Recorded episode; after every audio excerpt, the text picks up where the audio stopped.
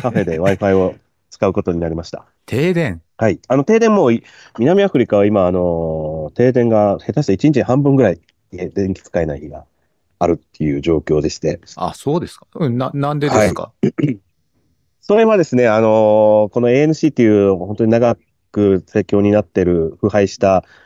腐敗した政権っていう言い切ったらちょっとあれなんですけれども、うん、その、まあ、なかなかそのメンテナンスに回すべきお金をですね、自分のポケットに入れてちゃったんじゃないかとか、はい、その、実際修理できる人間、白人の技術者を白人だからという理由で追放しちゃって、自分の、あの、村の友達を何もできないのに、そのポジションにしちゃったとかですね、はい、そういうことで、システム全体がちょっと崩壊してるっていう、しつつあるっていう状況があって、なかなか本当今、南アフリカの最大の問題の一つなんですけれども、ど。電力問題、なかなか厳しいところが。で、はい、何発電なんですか火力発電なんですか？あの、石炭を使って、石炭がいっぱい取れますので、石炭を使ってバンバンやっていますね、いまだに。あ、そうの、地球温暖化にはすごく悪いと思いますけど、あと当然水力もありますし、うん、あの、えっ、ー、と、ケープタウンの近くにあの原子力発電所もええ、じゃあ、まあ、あの、もうお忙しいんでですね、もうちょっと早速始めていこうと思うんですけれども。読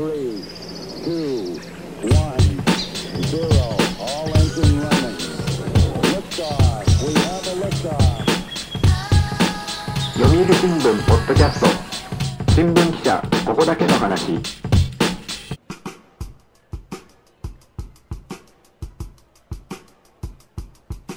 えー、皆さん、こんにちは、えー、読売新聞の山根です。えー、本日のゲストは、ヨハネスブルク支局の深澤良二記者です。よろしくお願いします。よろしくお願いします。はい、オンラインで、はい、つながっています。お久しぶりですね。あの、前回の深澤さんが出た回はですね、これもえらい評判が良くてですね、はい、もう社内も社外もですけれども、はいもういろんなところで言われるんですよね、あれが面白かったっていうのがですね。まあ、ほとんどギャグで本当に本来の趣旨に沿ってたのかっていう心配のところはあるんですが、はい、そう言っていただきまして、いやいや。あの誠に光栄です、はい、ありがとうございます。はい。えー、でですね、まあ、ちょっと今日はですね、えー、ちょっと真面目な、はい、ちょっとニュースの話題をですね、ちょっと持ってきたんですけども、えー、えーとまあ、東アフリカのスーダンですよね、もうあの最近、あのまあ、内戦ではないですけれども、まあ、国軍と、おまあ、準国軍みたいなところですかね。まあそういうの戦闘があって、で、まあこのニュースなんですけども、私も新聞で読むんですけども、これがですね、はい、もう全然理解できないんですよ。本当に。なんてこういうふうになって。出力のなさゆえに大変申し訳ございません。ただ取材してる私としてもなんでこうなってるのかよく分かってないっていうところもあるぐらい、あの非常に複雑な問題です、ね、よね。で、まあこのスーダンのこの歴史をまず知る必要があるんですよね。ここをまあしっかり理解するには。はい、で、それを説明するとまあ膨大な分量が必要なので、どうしても新聞では書ききれない部分があるよなっていうのがあって、まあ今日はですね、まあポッドキャストなんで、まあ、ルル、はい、このスーダンのこのいざこざ、戦闘の話題についてお話を伺っていこうと思うんですけれども、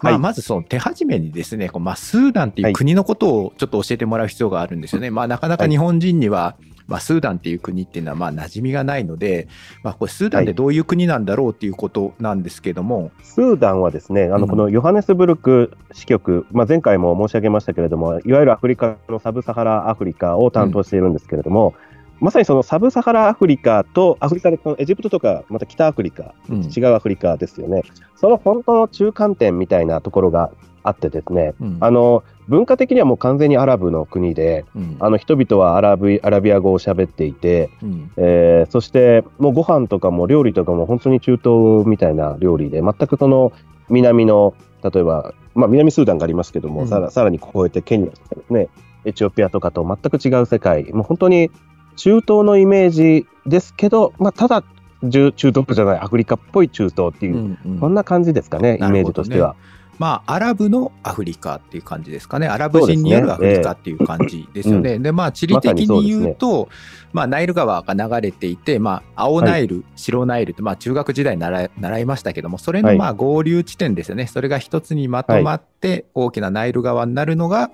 えー、まあ、スーダンの首都ハルツームっていうところになりますね。まあ、昔から言う、ま、交通の要衝ですよね。交流地点が交通の要衝で、そこがハルツームの中心部で、うん、そこが戦闘が最も激しいっていう、そのいう状況になってますね、今のこの状況としては。うんで、あの、先ほどあの、南スーダンの話も出てきましたけども、まあ、このスーダンを理解する上で、まあ、重要なのが、やっぱこの宗教の話ですよね。うんうんまあ、宗教は、スーダンはもう、あのー今おっしゃっていただいたように、南スーダンがスーダンだった時代は、南部にキリスト教徒のうん方々、大変あのたくさんいらっしゃったんですけれども、まあ、キリスト教徒で、さらに人種的に言うと、まああのいわゆる黒人っていううん。アフリカ人ですけれども、あの北部はですね、あのもうほとんどアラブの国ですので、イスラム教が、まあ、圧倒的に多いですね。もうほとんど、私もスーダン、ハルツーム行きましたけども、あの中東旅行された方はわかるかもしれませんが、あの時間になればアザーンが、あのアラーっていうやつですね、ああいうのが流れて。そういうトチックな、まさにイスラム、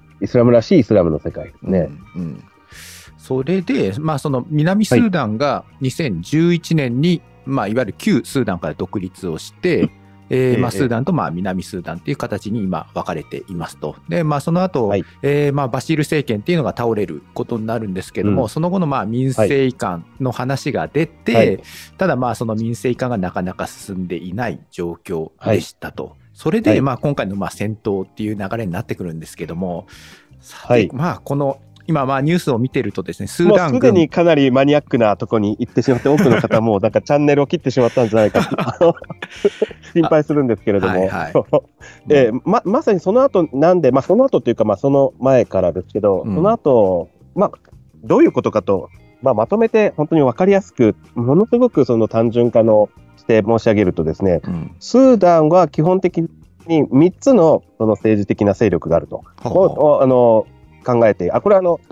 北のスーダン、アラブのスーダンの話ですけれども、うんまずあの、もちろんそれ以外にですね、南スーダンがあるときは、南スーダンのその黒人系独立勢力とかもいっぱいいたんですが、うん。ハルツームの中央政局、中央政界をあの担うには、まあ、3つの勢力があると考えていただいたら分かりやすいかなと思うんですが、うん。まあ、1つが軍部ですね。これ、軍部はもう、日本でいうと自衛隊というと、あの単にあのなんかあったら我々を守ってくれる人たちっていう感じですけれども、スーダンの場合はもう国軍がですねいろんな経済、あの関連事業を持っていて、うん一つのこの経済利権をあの持った集合体、コングロマリットみたいな状況になっているっていうのがまずありますね。うんなので、単純にあの我々がイメージしているような制服着て、あの戦車乗ってる人たちだけっていうよりは、もう一つの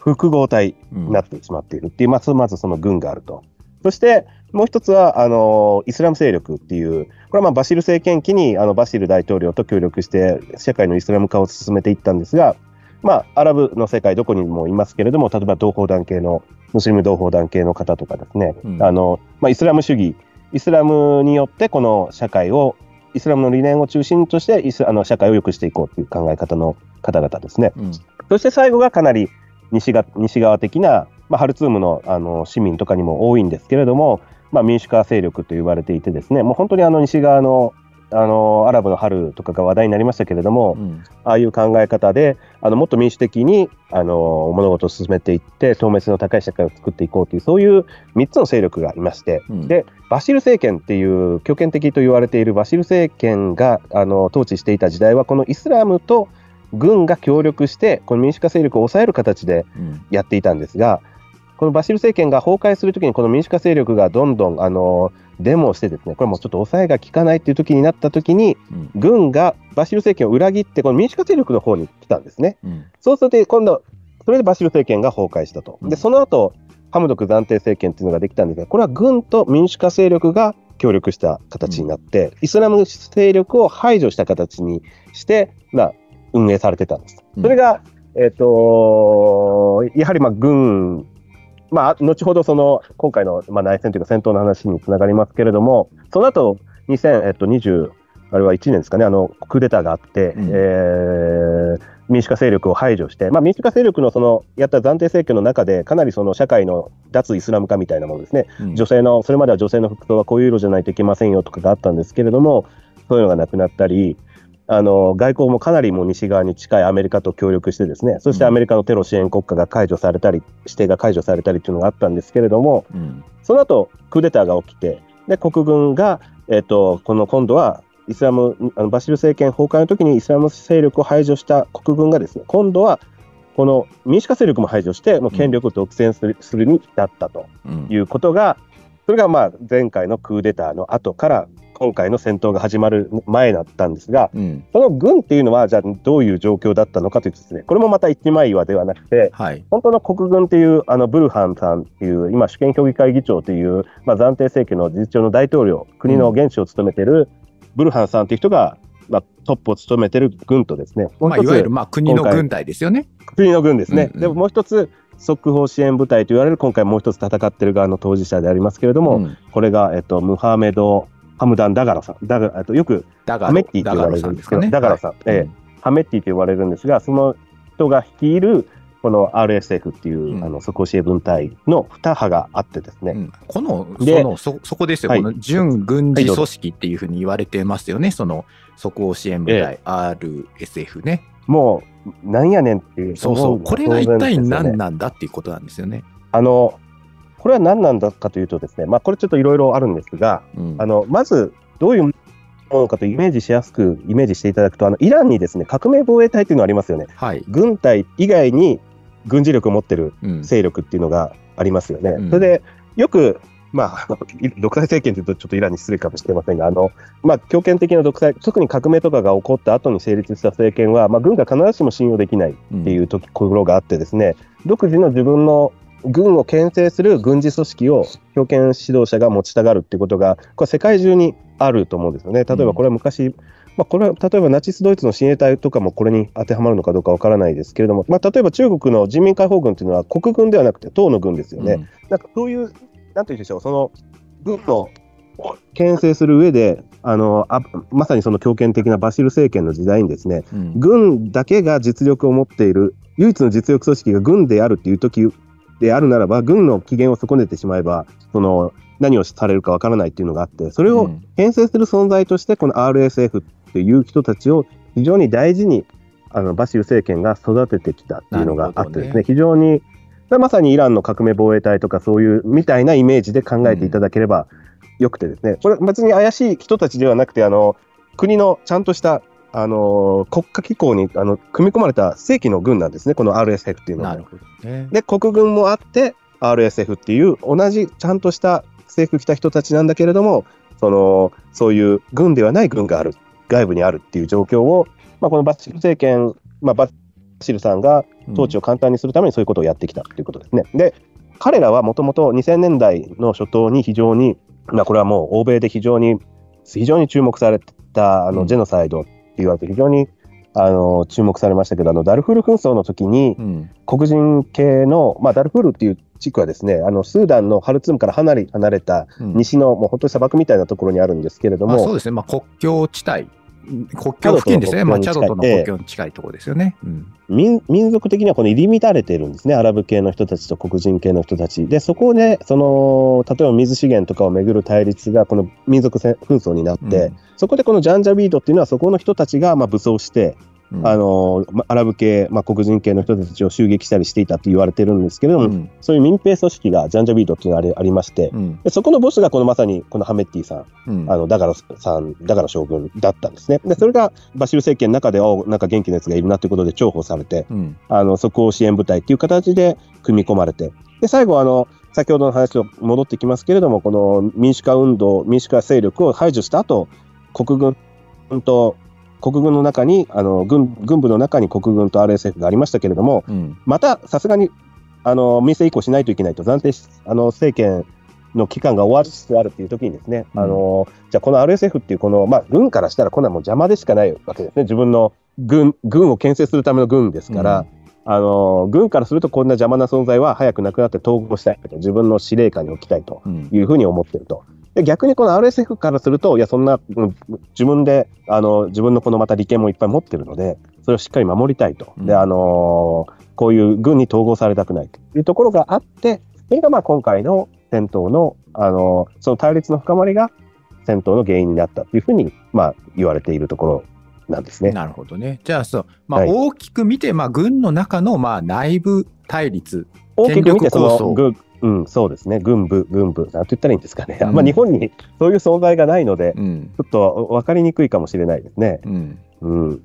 で、まあ、これはそのどうしてこれ戦っているのか、何か大きな利権があるってことなんですか？これ最初はこの RSF 側がまもなく統合されてしまうということが決まってですね、まあ、そういう交渉をされていて、うんまあ、それは困ったということで、これ、クーデターを企てたんですね。うん。えーそれが、えー4月15日なんですけれども、この速報支援部隊 RSF 側がクーデターを企てたクーデターを仕掛けた、うん。ええ。そうですね、このままだと自分たちの存在がなくなってしまうので、うん。ということで、クーデターを仕掛けたんですけれども、それが、まあ、相手もあの軍隊なので、まあ当然反撃されてですね、うん。そこからずっと戦闘が、まあ、続いていると。で、まあ、旅何度も何度も本当に一時停戦、うん。あのまあ、人道目的の一時停戦ということは何度も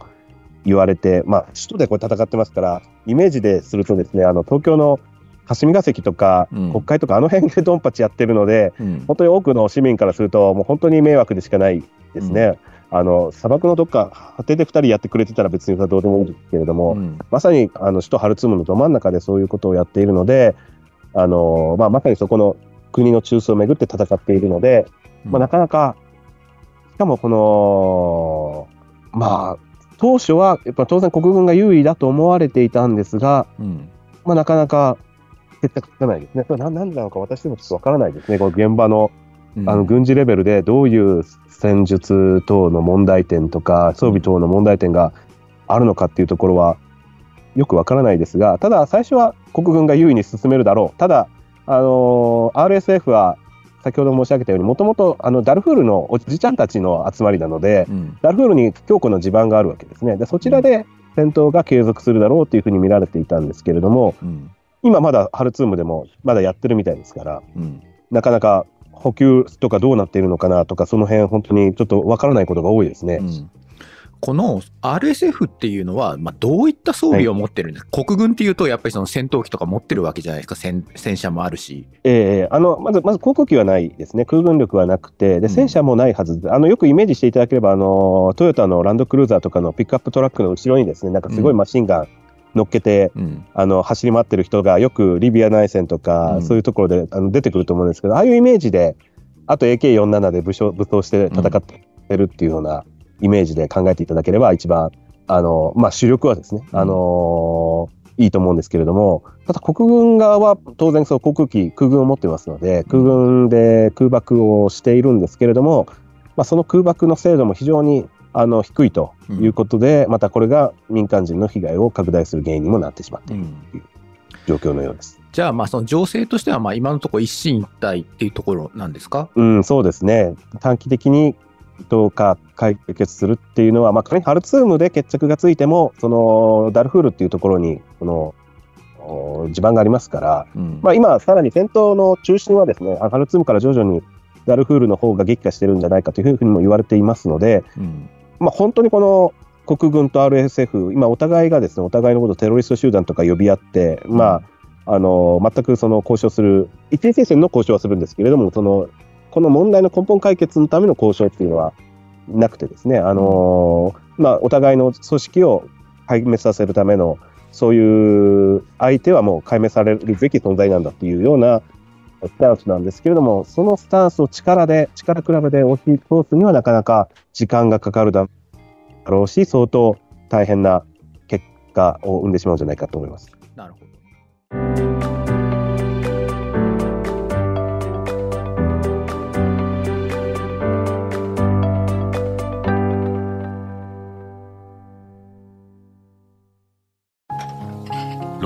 は火星かな。どうしたのお父さん？いや今日の新聞。人口爆発広がる移住先。私だったらハワイかな。無難だな。新聞がある話題がある。お試し読売新聞。ネットで簡単。まずは無料で。RSF のこの資金源ですけども、どこでお金を調達して、この武器、弾薬をこう調達してるんですか？い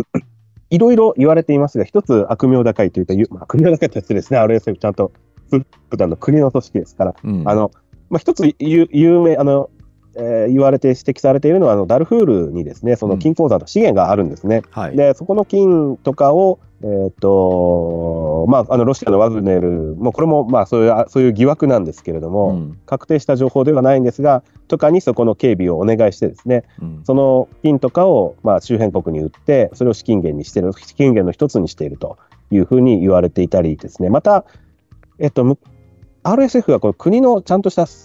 機関ですので、でしかもその、まあ、わ若い血の気の多い兄ちゃんがいるということで、えーイエメン内戦、あのサウジアラビアがですね、サウジアラビアと UAE が介入して、あのイランの後ろ盾を受けている、後ろ盾がイランであると言われているうん。あのシーア派のフーシっていう反政府武装勢力と戦っているイエメン内戦でですね、うん。そのサウジの、まあ、事実上の傭兵として、えーまあ、サウジ UAE のですね、傭兵として派遣されて、まあ、それで当然、サウジから側から多額のその、まあ、派遣料というか、まあ、事実上の、なんて言ったらいいですかね、これ、まあ傭兵みたいなもんですよね、うんそういうお金も入っているっていうふうに指摘されているところです。なるほどね。まあ今ちょうどロシアのあのワグネルの話も出たので伺うんですけど、まあまあ今回の、はい。えーウクライナ侵略でですね、まあ、はい。まあワグネル、はい。おまあロシア軍と一緒にですね、まあ戦闘に加わっているということで、うん。まあこのワグネルとの関係なんですけど、まあ過去から言われてはいますよね。ダルフール紛争の時も、まあスーダン、うん。ジャンジャウィードのまあ後ろ盾がロシアであり、中国でありっていうふうに出ていましたけれども、いまだにこのつながりみたいなのはありそうなんですか、ロシアとスーダンがつながりがあるのは間違いないことって言いますのは、ただまあ、そのワグネルが、まあ、いわゆるあのワグネルですね、あの今、プリコジンさんって言ったらいいのかな、あのプリコジンさんがあのバフムト近郊であの毎日あの、うん。ビデオ動画で出てるあのワグネルと具体的にどういう関係を持っているのかというのは、あくまでも疑惑で、確定したところはよくわからないんですけれども、ただうんロシアは、ロシアという国はですね、あのスーダンと今も非常にあの強いつながりを持っているというのは、これも間違いないことでして、うん。まあこの一つの表れとして、例えば、紅海沿岸のポートスーダンっていう、まあ、今回の日本の邦人退避でもみんなハルツームからポートスーダンまでえー陸路で逃げていったと思いますけれども、そのポートスーダンに、あのロシアの海軍基地を作りたいっていう、これはあの民一度民主化勢力が政権を取ったハムドク政権下でですね、うん。まあ凍結されたんですけど、再びあの何やら動いている模様があるっていうような状況であったりですね、うん。また、まあ、そのワグネルに関して言えば、言われていることは、まあ、実際どれぐらいの装備で、どれぐらいの人員が何をやっているのかっていうのはよくわからないんですけれども、その金鉱山の、ダルフールの金鉱山の警備ですね、そこを、あのーワグネルとかが、まあ、ワグネルとかがというか、ワグネル、まあ、ワグネルって言ったらいいんですかね、ロシアの、ロシアのそういう傭兵組織ってうん。言ったらいいんですかね、ワグまあ、それがやっているんじゃないかっていうような、まあ、あの疑惑ですね。なるほどね。はいで、まあ、その、おまあ、国軍にしろ、まあ、この RSF にしろ、どっちにしろ、まあ、軍事政権なわけじゃないですか。樹立したとしても。うんおっしゃる通りです。ええで、えーいわゆるその民主化勢力っていうのは、まあ、いわゆるまあ排除された状態ですよね。はい言ってみれば、スーダンのまあ民主化っていうのは、まあ、完全に今、後退した状況になっているんじゃないですか。まあ、あの、表面上、あの、現実を見れば、あの、軍と軍が戦って人間、あの、無実の市民が、あの、犠牲になっていますので、まあ、それは民主主義とか言ってる場合ではないっていうか、うんうん民主化は当然後退してますよね。徹底的に民主的な状況ではないということですが、ただ、例えば RSF っていうと、まあ、これ、ジャンジャウィード、もともとはジャンジャウィードで、非常にこのハメッティさんっていう、あの、まあ、えーダガロ将軍は、まあ、野心家だってずっと言われていてですね、パーソナリティとしても。うんこの辺の、この辺がずっとスーダンのうさんくささの、あのーまあ、ハムドク政権で、クーデバシル政権終わっても、スーダンっていまだにちょっとうさんくさいとこあるよねって言われていたのは、まさにこの人たちとか、うん。国軍の中のそういうちょっとその利権まみれの部分とかですね、そういうところがなんかスーダンが変わりきれないんじゃないかとずっと言われてきたところで、うん。例えば今回、まあ、どういう結果になるかこれは分かりませんけれども、このスーダンの国軍がより健全な形に改革した形で決着するのであれば、長期的に見た場合は、再びですね、そういう民主化勢力とかと協力して、あの政権運営するっていうことはあり得るかもしれないなと思いますね。なるほどね。はいただ、まあ、そのスーダンの過去の歴史をこう振り返ってみると、まあ、民主化移行しようとして、クーデター、うん、また民主化移行しようとして、また今回のようなクーデター。まあ、これをもう何度も何度も繰り返してるわけですよね。うん、おっしゃる通りですね。まあ、エジプトとか中東もどこもそうですよね、中東のアラブの春って言われていても、まあ、チュニジアが唯一って言われてましたけど、今、チュニジアも大統領がなかなか強権的だったりとかうん。すると思うんですけれども、まあ、いわゆるイギリス的な民主主義の価値観で考えた場合、あのーまあ、アフリカとか中東とか、まああ、イギリス以外という欧米以外の世界は、うん。それ以外の文化で長い間、な何千年も、まあ、特にこのエジプトとか何千年もやってきてるわけですよね、その歴史があると。で、まあそ、そこで培ってきた、長い歴史の中で培ってきたそういう統治の仕方っていうのが、まあ、あるんだろうと思うんですね。うんそれが必ずしもそのイギリスとかのでいう狭い意味でのです、ね、民主主義と必ずしも合致しないっていう部分は大いにあるんだろうなと思いますね。うん、これちょっと伺いたいんですけど、まあ、ダルフール紛争の時も、まあそうでしたけども、このまあ民主化勢力の後ろ側には、まあ、アメリカっていう国もおちらちら見えるわけですよね。うん、アメリうんカの動きっていうのは今どうなってるんですか、アメリカは一生懸命、あの双方に停戦を呼びかけてますというふうに、まあ、言っているし、実際やってるんだろうと思いますが、うん、思いますが、まあ、いもちろん影響力ないわけではないですが、まあ、どこまでこのアメリカが影響力あるのかなっていうのは、あの個人的にはその思うところではあるんですけれども、うん。まあ、特にスーダンとかっていうのは、あの中東の文脈で動くっていうんですかね、あのまあ、アフリカなんですけれども、そのサウジアラビアとか UAE とか、うん。まあ、あの辺の力関係、ああとはエジプトですね、あの辺のあの力関係とかで動いていくので、まあ、もちろんそのアメリカ、サウジとかと協力してやっているんですけれども、まあ、あくまでも一つのそのアクターの一つであって、うん、圧倒的な影響力があるわけではないというふうには、まあ、私は思ってます。なるほどね。まあ、こういったその政情不安っていうのは、そのアフリカのまあ別の国に飛び火したりみたいな、そういった可能性みたいなのはないんですか、あそれはもう大いにありますね。これが今後、例えばダルフール、まあ、ダルフールだけでなくてですね、これが例えばスーダンが、この力比べを先ほど申し上げたように、力比べで決着するとなると、まあ、1週間、2週間で解決する問題ではないですね。最低何年かか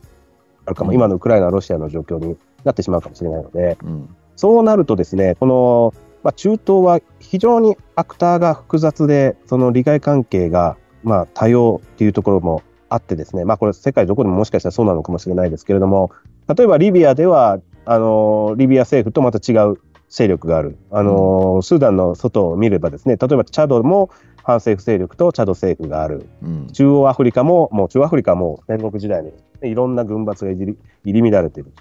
えーっていう周辺国みんなそのなかなか状況が一枚岩でないうんところを抱えてますので、そうするとこっちがものすごく戦ってたらですね、じゃあこっちちょっと助けてくれよとか、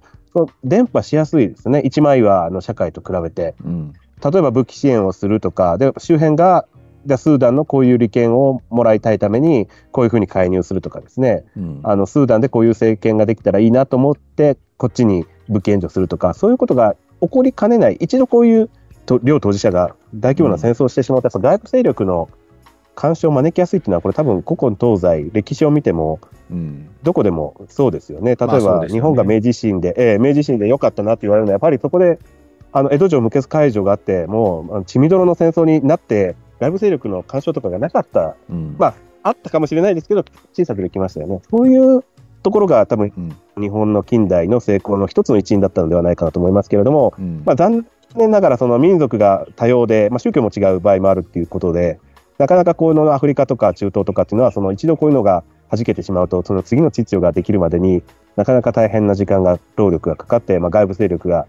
あのー関与してくる。まあ、これすでに我々がイエメンとかですね、そういうところでも、シリアとかでも、もう見て、リビアでもそうですね、もう見てきたことが、まあ、これスーダンでまた起こるんじゃないかっていうのが、まあ、少し心配なところではあります。まあそうですよね。まあ、ダルフール紛争の時も、まあ、隣国のチャドは、まあ、両方の組織にですね、まあ、支援をしていたわけで、はい。まあ、なかなかこう、一枚岩ではないなっていう状況ではありましたよね。まさにおっしゃる通りで、チャドも、あの、まあ、ダルフールからつながってますので、うん民族的に結構似てるんですよね。で、チャドの場合は、多分アラブ系の武装、武アラブ系が政権を取ってるわけではなくて、あの、反政府武装勢力を、えっ、と、組織していたんだと思いますけれども、うん。えっ、と、チャドのあの前の大統領、ちょっと名前が今、えっ、と、イイビさんだったか、イイドビス。あの、アアフリカのナポレオンと呼ばれている、うん。その、武勇とどろかす大統領がいらっしゃって、残念ながら前線で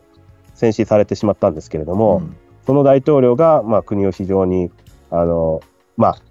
まあ、強権的に抑えざるを得ないところが多分あるんだろうと思うんですけれども、うんその強権的にですね、あの、まあ、グリップしてたっていうところで、なんとか国の秩序が維持できていた。まあ、それでも反政府武装勢力各地に割拠する状況だったんですけど、今その息子が、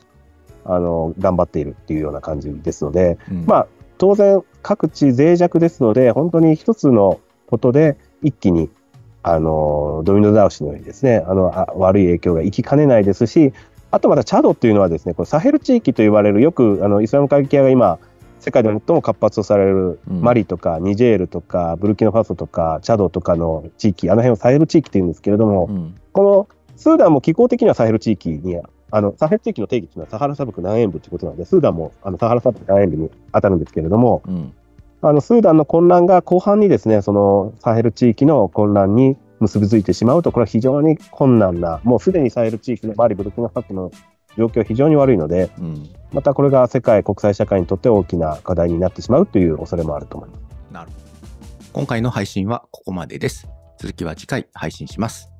読売新聞ポッドキャスト新聞記者ここだけの話。この番組ではリスナーの方からのお便りをいつでも大募集しています。お便りは概要欄にあるメッセージフォームのリンクからお寄せください。ツイッターでもハッシュタグ記者ここばなをつけて番組の感想をつぶやいてください。